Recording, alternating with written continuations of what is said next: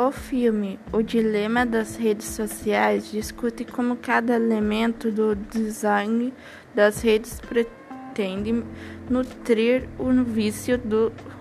dos usuários, o uso para influenciar a, a política, o impacto na saúde mental, incluindo a saúde mental de adolescentes e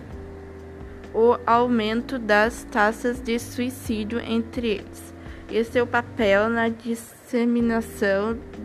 de teorias da conspiração e na ajuda a grupos como os terraplanistas e supremacistas brancos.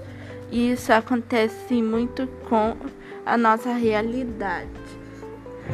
já que a maior parte da população usa a internet